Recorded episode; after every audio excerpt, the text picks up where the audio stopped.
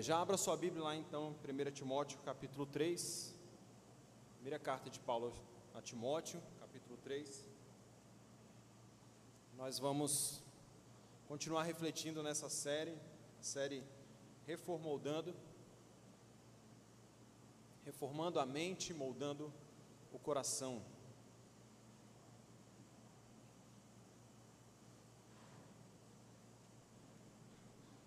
Vamos ler do verso 1 ao verso 7. Essa afirmação é digna de confiança. Se alguém deseja ser bispo, deseja uma nobre função, é necessário, pois, que o bispo seja irrepreensível, marido de uma só mulher, moderado, sensato, respeitável, hospitaleiro, apto para ensinar. Não deve ser apegado ao vinho, nem violento, mas sim amável, pacífico e não apegado ao dinheiro. Ele deve governar bem a sua própria família, tendo seus filhos sujeitos a ele, com toda a dignidade, pois se alguém não sabe governar sua própria família, como pode cuidar da igreja de Deus? Não pode ser recém-convertido, para que não se ensoberbeça e caia na, na mesma condenação em que caiu o diabo. Também deve ter boa reputação perante os de fora, para que não caia em descrédito nem na cilada do diabo. Certo, a gente falou na semana passada, meus irmãos, sobre algumas qualidades, algumas virtudes de, de, de mais relacionadas ao caráter, a questão moral. E é claro que você talvez vai, vai ver assim, mas pastor, isso aqui também é moral, né? isso aqui também é do caráter. Sim, provavelmente. Mas eu quis pensar em algumas virtudes que estavam mais ligadas a, ao relacionamento, a, a, a áreas específicas, né? Claro que dentre as outras, a gente poderia dizer que ser pacífico, né, ou ser amável, tem a ver também com relacionamento. Mas eu pensei nisso como algo muito mais intrínseco, algo muito mais do caráter de alguém. Então, por isso eu quis falar dentro da, da categoria da última semana, que foram categorias de vida mais, uh, de, de questões mais morais, né, de atributos morais. E hoje nós vamos falar de questões relacionais. É, a mensagem de hoje é reformoldando relacionamentos, reformoldando ou relacionamento reformoldado, na verdade, né? Essa é a ideia, a gente pensar como que a palavra reforma a mente e molda os nossos relacionamentos. Ah, como tem aí, nós falamos sobre como que esses atributos eles começam muito mais na questão de caráter, de moral, muito mais do que as questões técnicas, que são as últimas ali que nós vamos falar. Hoje, nós iremos falar então dessa questão do relacionamento, e eu quero refletir com você sobre isso. Antes da gente caminhar, uh, eu queria lembrar para você que nós falamos na última semana, essa carta Paulo escreve para Timóteo, que era um jovem pastor, que estava cuidando da igreja de Éfeso, certo? E ele estava chamando Timóteo, né, desafiando Timóteo a uma missão. E a missão de Timóteo era encontrar homens, encontrar pessoas, né, especialmente homens dispostos a estarem na linha de frente, serem guerreiros nessa batalha da obra de Deus, do reino de Deus. E esses homens, né, a Bíblia chama de oficiais da igreja. E a gente vai ler só o capítulo, a gente não vai falar sobre os outros, a gente vai falar só até o verso 7, mas depois do versículo 7 aqui, você tem os diáconos também. Então, nós chamamos de oficiais, né, que são os bispos e os diáconos da igreja. E por que, que isso? Né? Porque Deus tinha um propósito, Deus queria organizar a sua igreja de uma forma que ela se edificasse, que ela fosse uma igreja, uma comunidade que cada um servisse dentro da sua vocação, dos seus dons, para o crescimento do Evangelho, para o crescimento do Reino de Deus e para o crescimento da vida de cada um. Por isso ele estabeleceu esses pastores. É, e hoje nós vamos pensar em virtudes que mais se aproximam da vida relacional, como foi dito. E aí, é, nós queremos refletir e aplicar na nossa vida relacional.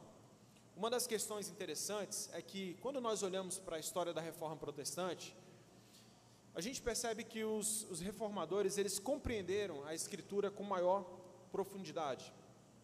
Por isso a ideia da série, né, reformoldando, né, porque a ideia é daquilo que reformou o coração, a mente dos reformadores. E esse entendimento da Escritura mais aprofundado transformou a vida desses homens, reformou a vida desses homens. Lutero, por exemplo, que era monge, né? Agora com a vida reformoldada ou reformada, ele estaria disposto a entrar no relacionamento, casar-se, ser marido de uma só mulher, ter uma família, liderar essa família. O Evangelho vai moldando a mente, a nossa cosmovisão, a nossa maneira de ver a vida. A palavra de Deus faz isso. Outra forma também é, é que, a partir da reforma, o, a, o relacionamento brotava nas novas congregações, né, que agora eram congregações reformadas. Pastores eram compostos, igrejas eram formadas, os cristãos congregavam, eles se reuniam em culto, eles se relacionavam entre eles. Ah, então a gente viu né, na última semana também que, inclusive, cristãos saíam de um lugar para o outro, eram acolhidos em outras, em outras cidades, se juntavam a outros irmãos. Então, resumidamente, eles estavam incluídos em vários relacionamentos. E aí surge a pergunta: como é que um cristão se relaciona dentro da comunidade? Eu queria que você pensasse, essa semana eu estava conversando com a irmã, e ela falou assim, pastor, é, tem sido bom, porque a gente tem pensado como que um cristão é, à luz da Bíblia. E esse é o grande propósito da pregação, moldar a nossa vida. Nós somos cristãos, nós acreditamos em Jesus, nós seguimos a Jesus. Não é verdade? A palavra de Deus, ela é palavra de Deus para a nossa vida. Então nós queremos moldar sim a nossa vida a palavra. E quanto mais nós entendemos a palavra, mais a nossa vida deve ser moldada. E aí quando a gente olha relacionamentos, a gente pensa, como é que um cristão se relaciona? Será que existe alguma diferença entre um cristão e alguém que não é cristão em se relacionar? Deve haver isso. Como é que ele se relaciona na vida da igreja? Quais são os valores bíblicos e as doutrinas que devem influenciar a nossa forma de se relacionar? como deve ser o relacionamento com seus familiares, irmãos em Cristo e também com os de fora. A gente está vivendo aí esse tempo de pandemia, né? Quarentena, isolamento, distanciamento, então isso é, é, mexeu profundamente né, com, a, com a nossa maneira de se relacionar. Verdade. Mas fora esse momento, como é que você já se relacionava antes? Como é que você agia com as pessoas, lidava com as pessoas? Como é que era? Então, isso tudo é importante a gente refletir. Veremos então hoje né, alguns valores e partiremos então de três pontos. Primeiro é que queremos falar sobre relacionamento com os irmãos, o relacionamento depois com a família e o relacionamento com os descrentes. E a minha tese, o meu resumo,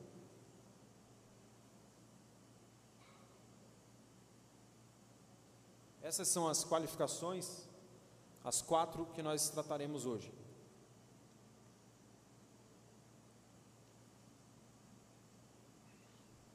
E o resumo para mim que eu fiz é isso aí. O cristão deve ser alguém que evidencia virtudes na forma de se relacionar com os irmãos, com a família e com o mundo. Cristão deve ser alguém que evidencia virtudes na forma de se relacionar com os irmãos, com a família e com o mundo. Talvez se você já é cristão há algum tempo e faz parte de uma igreja, você tenha esquecido como que é a vida lá fora, né? Como é que as pessoas é, geralmente se relacionam. Não é muito legal. Primeiro lugar, então, queria falar sobre relacionamento reformoldado com os irmãos. E o verso 2, temos é, as duas qualificações que Paulo cita e que eu relacionei, que eu pensei na questão do relacionamento. A primeira é caracterizada pela palavra respeitável. Palavra respeitável. E nós vamos palavra por palavra, são quatro palavras. E a ideia de respeitável aqui, né, o adjetivo tem a mesma raiz da palavra mundo, né, a palavra do grego cosmo. E é um sentido de algo que é ordenado, que é algo organizado. A Bíblia Revista e Corrigida Fiel, por exemplo, traduz essa palavra por honesto. Eu entendi porque alguém honesto é alguém que é organizado, né? Essa é uma das definições. E a NVT é por alguém de boa reputação. A ideia é que essa qualidade descreve um comportamento decoroso, um comportamento modesto da pessoa que tem essa qualidade. E especialmente aqui, Paulo está falando que os bispos, né, os pastores da igreja deveriam ter essa qualidade, deveriam ser pessoas respeitáveis. E essa qualidade também inspira respeito, porque ela demonstra, ela demonstra que a pessoa tem uma boa reputação. Pastor então da igreja precisa ser alguém assim, com a vida em ordem, de modo que inspire o respeito de todas as pessoas da comunidade da sua igreja local. Sua vida com Deus precisa estar em ordem, né? a sua saúde mental, a sua saúde emocional também precisa estar em ordem, a sua vida física né? precisa estar em ordem também, senão ele não vai conseguir desenvolver. Sua teologia e a sua vida de estudo deve estar em ordem, e a sua relação familiar deve estar em ordem, a sua vida financeira também deve estar em ordem. Então, a, a, é a mesma ideia da palavra é, cosmos, né, que significa a ordem, né, que é diferente do caos. A ideia é exatamente essa, uma vida organizada. E o negativo dessa virtude, para a gente pensar sobre essa virtude ao contrário, seria o seguinte: alguém que tem a vida fora de ordem, alguém que tem a vida em caos. A vida dessa pessoa é um caos. É alguém desonesto, alguém com comportamentos indecorosos. Então seria o contrário para a gente pensar sobre isso. E o ponto é, então, meus irmãos, que essa virtude ela é observada na convivência. Geralmente, então, pessoas que são mal educadas, desrespeitosas, inadequadas, cuja vida são sempre um caos, não irão se relacionar positivamente terão problemas na maneira de se relacionar, não irão inspirar então respeito dos outros e não terão uma boa reputação.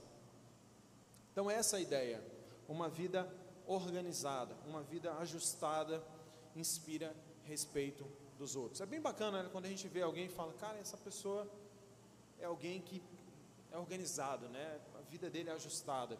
Isso inspira o respeito dos outros. É verdade? E aí, essa qualidade diz respeito principalmente à maneira como você se relaciona com a sua comunidade local, com seus irmãos em Cristo. Nós teremos uma outra mais à frente que fala de como você se relaciona com os de fora, mas aqui, dentro da igreja local, seus irmãos precisam olhar para você e falar: está tudo certo. Né? Precisa olhar para você e falar: a vida dele está em ordem, a vida dele está em ordem com Deus, a sua teologia está em ordem a sua vida familiar está em ordem. Isso não significa perfeição, mas significa que as coisas estão cada uma no seu devido lugar. As coisas estão organizadas. Segundo, a segunda palavra é a palavra hospitaleiro. E essas duas palavras estão relacionadas com a maneira da gente se relacionar com os nossos irmãos. E na palavra hospitaleiro, a tradução literal é aquele que ama os estrangeiros. Interessante, né? Então, hospitaleiro é aquele que ama o estrangeiro, aquele que ama aquele que é convidado, aquele que é diferente. É uma palavra que aparece também lá em 1 Pedro 4,9, Tito 1,8. E a hospitalidade era já uma prática antiga, uma prática já encorajada pelas Escrituras desde lá do Antigo Testamento. Exemplo disso que nós temos lá em Levítico 19, 33 ao 34, que diz assim: lá Moisés escrevendo para o seu povo diz: Não se aproveitem dos estrangeiros que vivem entre vocês na terra, tratem-nos como se fossem israelitas de nascimento e amem-nos, ó. Olha como está descrito aqui a, a hospitalidade. Levítico 19, 33. Amem-nos como a si mesmos. Lembre-se de que vocês eram estrangeiros quando moravam na terra do Egito eu sou o Senhor, o seu Deus. Então, pelo fato de Deus ter tirado eles, ter, ah, eles eram antes estrangeiros, eles eram estranhos dentro de uma outra nação, agora eles que estavam chegando na sua terra, ah, na terra prometida, quando lidassem com alguém estranho a eles, deveriam acolhê-los e amá-los. Essa é a recomendação. Já vemos aqui então que hospitalidade tem a ver com amor. Jó, né, história de Jó você conhece muito bem, descreve o valor da hospitalidade como algo que acompanha a vida de pessoas justas, de pessoas de qualidades. Jó era um homem justo. E lá em Jó 31, 32, Jó diz o seguinte sobre ele mesmo: diz, Olha, nunca deixei o estrangeiro dormir na rua, minha porta sempre esteve aberta para todos. Por que, que Jó está falando sobre isso? Porque era muito comum as viagens, né? E aí no meio do caminho, pessoas estrangeiras se hospedavam na casa de outras pessoas. Era um ato de bondade, era um ato de justiça receber pessoas estranhas na sua casa e as tratar bem. Lá em Gênesis 18, por exemplo, nós temos Abraão recebendo algumas pessoas, né, que eram anjos, e a gente vê ali que parte do, do, da obrigação do anfitrião era prover descanso, comida, higiene, porque é a ideia de lavar os pés, e tratar o outro como um senhor, tratar aquele que ele estava recebendo como alguém de importância. Ah, em Juízes 19, por exemplo, nós já temos acrescentado esse valor, isso lá na história do Levita e a concubina, se lê lá depois de novo, Juízes 19, vimos então que é parte daquele que hospeda até proteger a vida do seu hospedeiro, daquele que ele está recebendo. Isso é hospitalidade. Isso no Antigo Testamento. Já agora no Novo Testamento a gente tem Hebreus 13, 2. A hospitalidade ali é encorajada, porque as pessoas haviam recebido anjos. Ele faz menção a Abraão, lá em Gênesis 18. Ah, ou também a Manuel, pai de Sansão, né, que recebe lá em Juízes 13. Então, quando nós pensamos em como os homens receberam a visitação já no Novo Testamento e a visitação de Deus, quando nós pensamos em como que os homens receberam a visitação de Deus, que, que nós concluímos? Olhamos que a Escritura aponta para a hospitalidade, fala sobre hospitalidade, encoraja, mas nós vemos que quando Jesus veio, quando Deus veio nos visitar, nós, os seres humanos, tratamos o Deus Emanuel, aquele que vem até nós, de uma maneira não, não muito hospitaleira. Os judeus da época de Jesus, que teriam condições de reconhecer Jesus, o rejeitaram, o maltrataram e o mataram. E esse, meus irmãos, é o oposto da hospitalidade. E eu trouxe isso para a gente pensar sobre isso. Ah, esse é, é de fato o desvio da hospitalidade. É rejeitar o diferente, é não receber o diferente, é não o acolher, é não o amar. Meus irmãos, a boa notícia da Bíblia, do Evangelho, que eu acho maravilhoso, é que mesmo Jesus tendo vindo e sendo rejeitado, não sendo bem recebido, é que ele fez diferente. Quando nós olhamos para a vida de Jesus, vimos que, mesmo sem Jesus ter casa, ele acolhia as pessoas, ele recebia as pessoas, e eram pessoas diferentes, as pessoas mais variadas. Alguns textos da Bíblia dizem que ele ah, recebia pessoas de má fama, pessoas da, de, da pior fama possível. Era isso que Jesus fazia. Entre os doze, né, nós temos publicano, nós temos um zelote, nós temos pescadores e letrados. Jesus acolhia as pessoas. Jesus acolheu as mulheres que eram rejeitadas na sua época, Jesus acolheu as crianças que também eram desprezadas. Jesus era hospitaleiro. Tenho certeza, meus irmãos, que se Jesus tivesse uma casa terrena, a, a casa dele sempre seria pequena, porque todas essas pessoas estariam lá. Jesus receberia pessoas diferentes na sua casa. No aspecto redentivo, então, olhando de maneira redentiva a obra da cruz, a obra do Evangelho, aquilo que Jesus fez por nós, nós precisamos olhar que Jesus elevou a hospitalidade a um nível máximo. Como? Primeiro, porque Jesus ele não é simplesmente aquela pessoa, aquele hospitaleiro que protege a pessoa de ser maltratada na sua casa. Jesus não. Se Jesus fosse lá o homem, né, que na história lá de Juízes 13, você vai ler depois, que ele dá, oferece a sua filha e a concubina para que o seu hóspede não seja violentado, Jesus seria aquele seguinte: ninguém toque ninguém aqui, eu vou para fora e façam vocês o que quiserem de mim. Foi isso que Jesus fez diante da nossa culpa, diante do nosso pecado, diante da nossa queda. Nós ah, moramos na casa de Deus, mas não recebemos o próprio dono da casa com amor e com graça. Nós continuamos fazendo isso em nossas vidas. Deus é quem nós conhecemos, que é o Criador de todas as coisas, criou todas as coisas, nos dá casa, nos dá o ar, nos dá o oxigênio, nos dá condições para a vida, mas nós continuamos rejeitando o próprio dono da casa. Esse é o nosso pecado. Jesus não. Jesus acolheu a nossa culpa, ele se colocou no nosso lugar ele, ele acolheu a culpa de não sermos acolhidos, de não termos acolhidos a Deus como Deus na nossa vida. a culpa da rejeição de Deus, a culpa de vivermos para nós mesmos. Jesus então morreu para nos redimir. Quando nós olhamos isso, meus irmãos, vemos que a redenção que nós temos em Jesus também nos leva a redimir todos os nossos comportamentos e hábitos distorcidos pelo pecado. De maneira prática, olhando para a hospitalidade e para a respeitabilidade e para a maneira da gente se relacionar com o outro, Jesus, o Evangelho que nos redimiu, deve redimir a maneira como nós nos comportamos e nos relacionamos uns com os outros. Se Jesus é alguém acolhedor, ele começa a gerar isso dentro do seu coração, dentro da minha vida, da sua vida. E se Jesus fez, morreu pelos nossos pecados, ele nos capacita a ser amáveis, a sermos acolhedores. Ele, ele nos ensinou isso e ele nos redimiu para isso.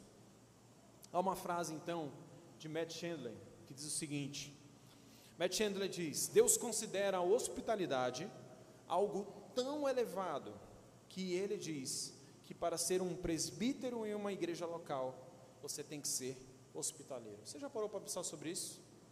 Que a hospitalidade é algo tão elevado, por isso que eu estou dando ênfase, né? Que Deus colocou dentro dessas qualificações. É interessante isso, né? Precisava, mas Ele colocou dentro das qualificações ah, essa qualificação para os seus pastores. Ele entendia que aqueles que pastoreariam a igreja precisariam ser pessoas hospitaleiras, pessoas que ah, recebem os diferentes em sua casa. Eu não gosto de falar de mim, eu não vou falar de mim. Quem conhece sabe como é que é a minha vida, quem me conhece desde o início sabe, mas eu particularmente tenho um prazer enorme em receber pessoas na minha casa. A hospitalidade, então, meus irmãos, ela pode ser, a partir de daquilo que nós olhamos a Escritura, uma, ela pode ser poderosa entre nós. A hospitalidade ela supera as paredes da igreja também, não é só para dentro da igreja. Ela pode servir também para incluir novos irmãos na nossa comunidade, na nossa igreja. Ah, e tem um exemplo interessante de uma mulher chamada Rosária Butterfield, a Rosária Butterfield, ela é uma ex-ativista LGBT e ela conta em seu livro como ela foi alcançada pela graça através de uma família hospitaleira. O livro que ela conta isso é o Evangelho e as Chaves de Casa. E ela fala como que a hospitalidade influencia essa área da nossa vida. Por isso que eu tenho chamado sua atenção para isso hoje. E ela diz o seguinte, está aí na tela: hospitalidade biblicamente falando, pega estranhos e os torna semelhantes, pega semelhantes e os torna família de Deus. Esse é o poder da hospitalidade. E a hospitalidade então é sobre acolher pessoas na sua vida, meu irmão. Hospitalidade não necessariamente é sobre só colocar pessoas dentro da sua casa, mas é sobre acolher essas pessoas na sua vida. É conviver, e se Deus pode fazer isso, se Deus pode usar as qualidades, esse tipo de qualidade para edificar a vida da sua igreja, fortalecer os vínculos, fortalecer a comunhão, fortalecer o amor dos irmãos, o interesse uns pelos outros, o quanto nós estamos então dispostos a ser assim, o quanto nós estamos dispostos a abrir a nossa vida e acolher com a nossa vida outras pessoas colocar pessoas na nossa história. Sabemos o quanto que é dispendioso, trabalhoso, não é verdade? Mas se Deus fez isso por nós, Jesus foi assim, se Ele morreu por nós na cruz, nos redimiu, para vivermos uma vida diferente, por que, que não pode ser assim? Segundo lugar, relacionamento reformulado com a família. O verso 4, ele cita a qualificação governar a casa. E quando nós olhamos então para governar a casa, pensamos na ideia de liderar e presidir. Esse é o sentido. A palavra literalmente significa ficar antes. E a ideia de ficar antes é a ideia de ficar pré-estabelecido, é, como alguém que serve de modelo para os outros, alguém que vem primeiro e serve de modelo para os demais. Ah, essa palavra então também pode se referir a quem cuida de algo ou aquele que guarda e protege. E isso é bem prático, porque se tratando de uma qualificação para um pastor, para homens, e pensando nessa qualificação para todos, eu queria pensar também como que você pode ser alguém que se coloca como modelo antes, como alguém que se coloca como, como outro, como alguém que pode ser seguido por outro. Então, liderar, ah, no ponto de vista dessa palavra e desse termo aqui, é ser um modelo para outra pessoa, é ser um modelo para a sua família. E no caso dos pastores, incluía ser modelo para os seus filhos e ter os seus filhos sujeitos a ele.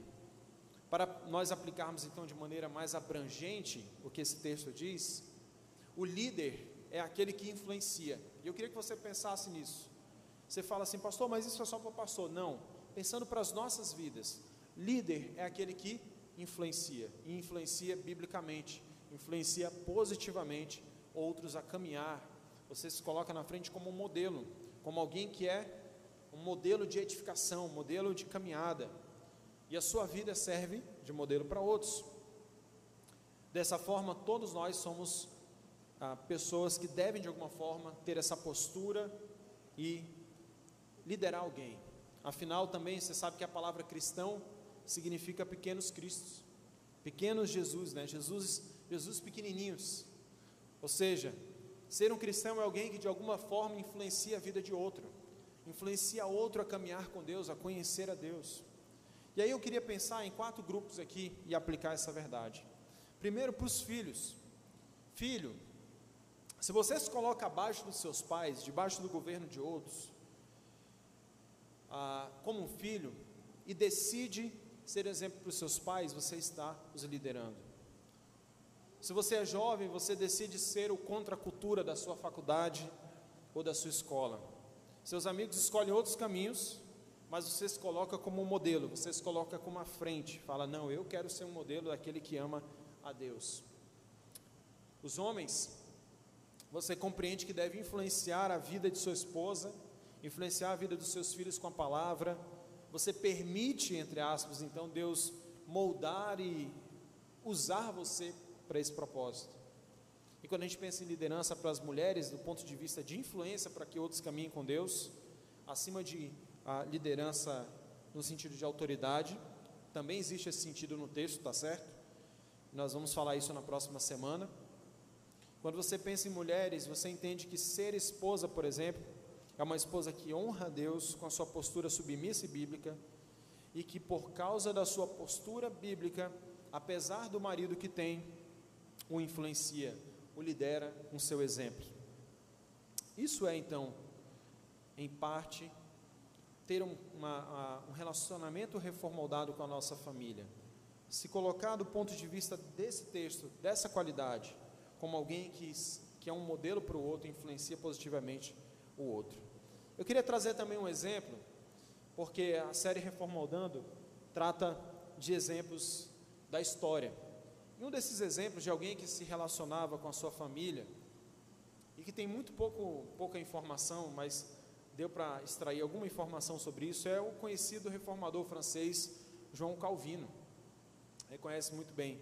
E Calvino casou-se com a sua esposa durante alguns anos, ele dividiu a vida com ela, nem não chegou a ser uma década, a conhecida Idelete Calvino. Ela faleceu em 1549.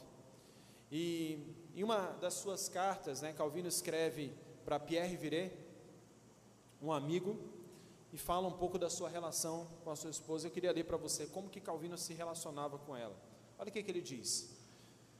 Da melhor companheira de minha vida fui privado, daquela que, se assim estivesse determinado, não somente compartilharia de boa vontade da minha pobreza, como também da minha própria morte. Nós já inferimos aqui que Calvino era um homem que liderava sua esposa, e que essa mulher tinha confiança nele. Nós vamos ver isso. Durante sua vida, ele continua, ela foi uma fiel ajudadora em meu ministério. Percebe que essa mulher também, ela era, ela tinha uma, um relacionamento reformoldado com Lutero. Ela era bênção na vida de Lutero, no seu, de Calvino no seu ministério. Da parte dela, Calvino diz: nunca experimentei nenhum obstáculo no decorrer de toda a sua enfermidade, ela nunca me importunou. Acho que os homens iam gostar, né? A mulher que nunca importuna um homem, né? ela nunca me importunou. Desassossegava-se, mais por causa de seus filhos do que por si mesma. Olha que qualidade. Porque eu receava que essas inquietações pessoais a aborrecessem sem motivo, porque os filhos, né? Três dias antes da sua morte, aproveitei a ocasião para dizer-lhe que não lhe faltaria em cumprir minhas obrigações em relação aos filhos dela.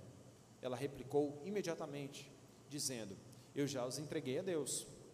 Quando afirmei que aquilo que, ele, que ela dissera não me impediria de inquietar-me por causa deles, ela respondeu: Sei que você jamais descuidaria daquilo que Deus, que a Deus foi entregue.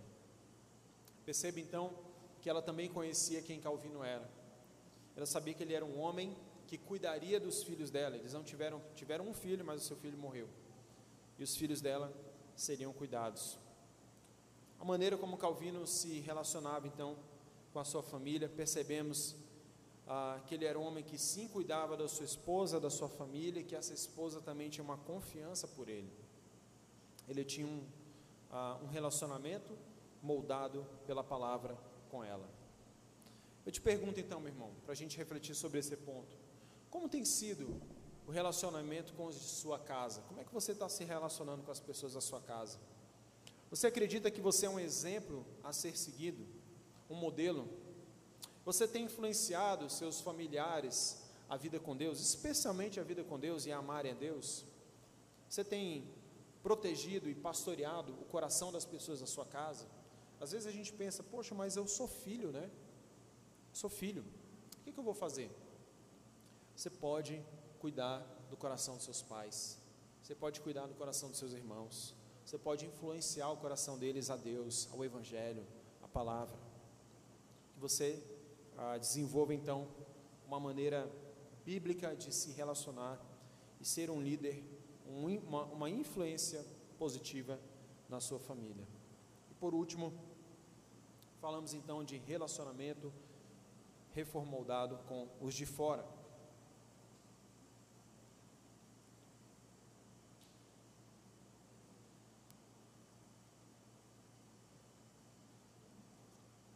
Pensando no relacionamento com os de fora, a, a ideia aqui do texto de 1 Timóteo, capítulo 3, Paulo usa a seguinte expressão no verso 7, ele diz: também deve ser ter boa reputação perante os de fora, para que não caia em descrédito nem na cilada do diabo. E a ideia de boa reputação aqui é a ideia de, de simplesmente de um bom testemunho. A palavra original é, usada por Paulo aqui é amplamente usada ah, para se referir a testemunhas no Novo Testamento. É a mesma palavra, a mesma raiz aqui da palavra evidências ou provas. Então é a ideia de que a, a palavra prova, né, provas de, uma, de um crime, por exemplo, é a mesma raiz, é a mesma palavra que origina a palavra testemunha, né, a palavra martúria, né, ah, e pensando em uma tradução livre, nós poderíamos traduzir essa parte da seguinte forma: presta bem atenção. Essa pessoa dá testemunho de sua fé diante daqueles que são descrentes. A ideia é de que esse tipo, pessoas que têm essa qualidade, dá, dá testemunho da sua fé perante os de fora, diante dos descrentes. Essa poderia ser uma tradução. Então perceba que o fato de dar testemunho está relacionado com a vida cristã, com o caráter cristão. As pessoas precisam ver de que você é cristão, e o ponto é: as pessoas percebem, sabem que você é cristão, ou elas olham e falam, não, ele é como a gente. O contrário, então, seria ah, um mau testemunho, o ter comportamentos, atitudes e posturas contrárias à ética cristã. Pensando em alguns exemplos aqui do que seria contrário a essa ideia de dar testemunho, seria, por exemplo, um homem que se envolve em conversas é, tolas, desonrosas com seus colegas de trabalho. Aquela, aquele grupinho ali que se junta no trabalho para ficar falando besteira. Pode ser mulheres também. Ou aquele funcionário que não se submete ao seu chefe, que desonra o seu chefe, que o desrespeita. Aquele vizinho que não fala com outro vizinho, que não cumprimenta, que não serve. Aquele mal pagador que não paga suas contas aquele que não vive como Jesus viveu. né, que não se coloca uma vida semelhante a de Jesus. Esse, aquele que está completamente alheio à vida de Jesus. Pensando nisso, a gente pensa então que são esses os modelos daqueles que se colocam a, a, a não ter uma boa reputação com os de fora. É evidente, meus irmãos, que quando a gente pensa em reputação com os de fora, não significa que nós somos avaliados com base é, nos critérios dos de fora. Não é essa a ideia. Porque por muitas vezes a Escritura vai dizer que nós seremos odiados, caluniados, perseguidos. Percebe isso? Então, nesses momentos, nós não teremos boa reputação com os de fora. Mas o ponto é que a nossa falta de uma boa reputação com os de fora, nesses, nessa questão de perseguição e outras coisas, não é uma questão de um caráter cristão deformado, mas é porque aqueles que ah, em certos momentos não conhecem o Evangelho odeiam aqueles que seguem Jesus. Esse é o ponto. E se a sua vida não for esse caso de exceção, se você não está sendo perseguido ou odiado por ser cristão, ou por fazer a coisa certa, ou por ter posições bíblicas, você provavelmente está errando. E a sua falta de reputação, de testemunho, está relacionado com exatamente o seu mau testemunho. E você não viver uma vida ajustada à palavra de Deus. Então se pergunte, a, a sua falta de reputação com os de fora, de bom testemunho com os de fora, é porque eles olham para você e odeiam você por ser cristão de fato, porque você dá testemunho, porque na hora da injustiça ou na hora da corrupção você não se mete, eles falam: não, vamos odiar esse cara, vamos tirar esse cara, ou porque você de fato tem dado mau testemunho. Esse é o ponto. Como que você se relaciona então com os de fora? A palavra nos mostra que nós devemos dar testemunho. As pessoas precisam olhar para a nossa vida e ver na nossa vida evidências. Ponto é, se você fosse colocado em um banco dos réus, né? Será que as pessoas, será que você teria evidências, né? É, de que você é cristão?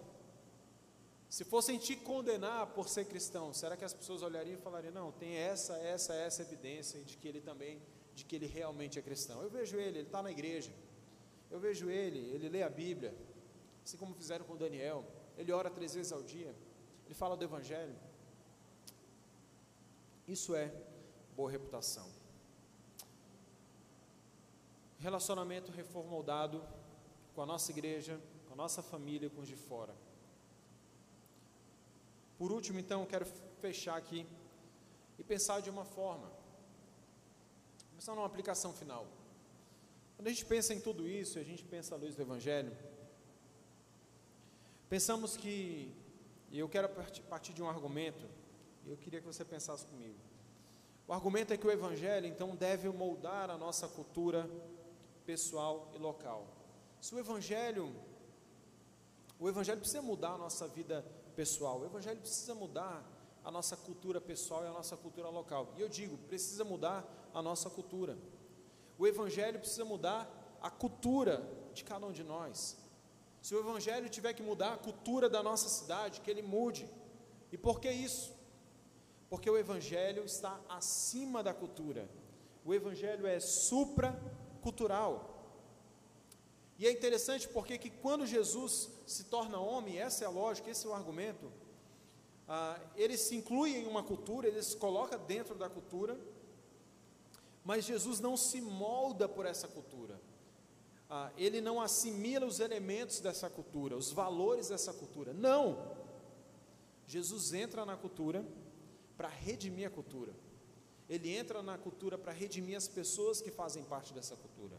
E o exemplo radical é de que quando Jesus come ali com os pecadores, e Lucas cita, Marcos, Lucas cita muito isso, pessoas de péssima reputação, Jesus está dentro da cultura nesse exemplo.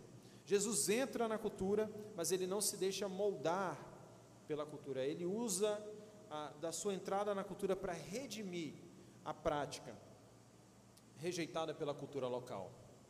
Essa prática de Jesus, então, em se relacionar, por exemplo, com os pecadores, apontava aquilo que ele estava fazendo. Ele estava reconciliando pessoas com Deus e reconciliando pessoas umas com as outras. Pensando nisso, tem um modelinho, e eu queria pensar exatamente sobre isso com você, para encerrar esse assunto aqui hoje. Ah, quando o Evangelho está no modelo 1, quando a cultura vem em primeiro lugar, o Evangelho vem no meio, o que acontece no final é uma acomodação. Nós não somos transformados pelo Evangelho. O caráter redentivo do Evangelho, de que Cristo veio para mudar todas as coisas, não muda a nossa vida. Então você não terá uma vida reformoldada, uma vida reformada e moldada, uma mente moldada e uma vida moldada na sua maneira de se relacionar com a igreja, com a família, com os de fora. Se você, se na sua vida a cultura está acima do evangelho, mas no modelo 2 nós temos aquilo que de fato o evangelho é. E o evangelho está acima da cultura. E quando o evangelho está acima da cultura, ele influencia a cultura, isso gera transformação. Transformação na minha cultura pessoal, aquilo que eu fazia é alterado, é reconfigurado, a minha maneira de se relacionar com as pessoas, a, a minha maneira de agir, a minha maneira de pensar e assim por diante. O ponto é então, meus irmãos, e eu quero deixar bem claro, quero ser bem categórico nisso. Boa parte das, das nossas atitudes, boa parte das nossas práticas, dos nossos valores, que são tidos como normais na nossa cultura, na cultura de Boa Vista, por exemplo. Dá só um exemplo aqui, vender o seu voto, né? Não é verdade? É, ou sair trabalhando para políticos, comprando votos, né, entregando dinheiro por aí. Ou votar naquele que a gente olha assim e fala: não, mas esse rouba, mas faz, né? Essas coisas precisam ser moldadas, moldadas. E é claro que isso aqui não tem nada a ver com o tema da mensagem que é relacionamento. É claro que a gente está falando de, do Evangelho mudar o nosso relacionamento. Mas eu queria dar um exemplo de como que o Evangelho está acima da cultura. E se o Evangelho está acima da cultura e ele precisa, e a Bíblia diz que nós precisamos ser hospitaleiros, o Evangelho tem poder para transformar pessoas que não são hospitaleiras em hospitaleiras. Se o Evangelho diz que nós precisamos ser pessoas relacionais, ele tem poder para transformar a nossa vida em pessoas que se relacionam. Ele tem poder para transformar a nossa vida em pessoas mais amigáveis, mais simpáticas, mais amorosas. O Evangelho molda a cultura e não o contrário. E eu queria que você pensasse, a gente vai orar agora, como é que está esse, esse pêndulo, esse equilíbrio na sua vida? A sua cultura tem moldado o Evangelho e tem gerado acomodação na sua vida, na sua maneira de se relacionar, mas em outras áreas, ou o Evangelho está mudando a sua cultura está transformando a sua vida? Qual dos dois? Pare e pense sobre isso. Baixe sua cabeça, nós vamos orar. O Evangelho deve mudar a nossa maneira de se relacionar com os nossos irmãos em Cristo. Ele deve mudar a maneira como nós lidamos e agimos com a nossa família. E deve mudar o nosso relacionamento com os de fora. Senhor Deus, nós pedimos a tua graça, que o Senhor nos ajude a continuar caminhando e a termos a nossa vida alterada, transformada, moldada pela tua palavra. E na nossa maneira de se relacionar ah, com o próximo, com a nossa igreja, com a nossa família, com os de fora, queremos que todas essas coisas sejam transformadas pelo Evangelho, porque o Evangelho está acima de todas as coisas. E se a tua palavra nos diz algo, nos diz como nós devemos ser, nós seremos assim porque o Senhor nos redimiu, porque o Evangelho opera em nós transformação, Pai. Então, molda a nossa vida, transforma as nossas vidas, transforma a maneira de a gente pensar e olhar para a vida, transforma a maneira de a gente viver essa vida, transforma a forma da gente se relacionar com a cultura, com as pessoas. O Evangelho é supracultural, está acima da cultura, Senhor. O Evangelho é sobre o Jesus que nos redimiu do poder escravizador, escravizador do pecado na cultura, para que a nossa vida seja transformada e a cultura seja transformada para a glória de Deus. Nós assim oramos e pedimos que o Senhor nos leve em paz e segurança para casa, que a graça, a paz e a consolação do Teu Espírito esteja com essa igreja, todo o povo de Deus, em nome de Jesus. Amém.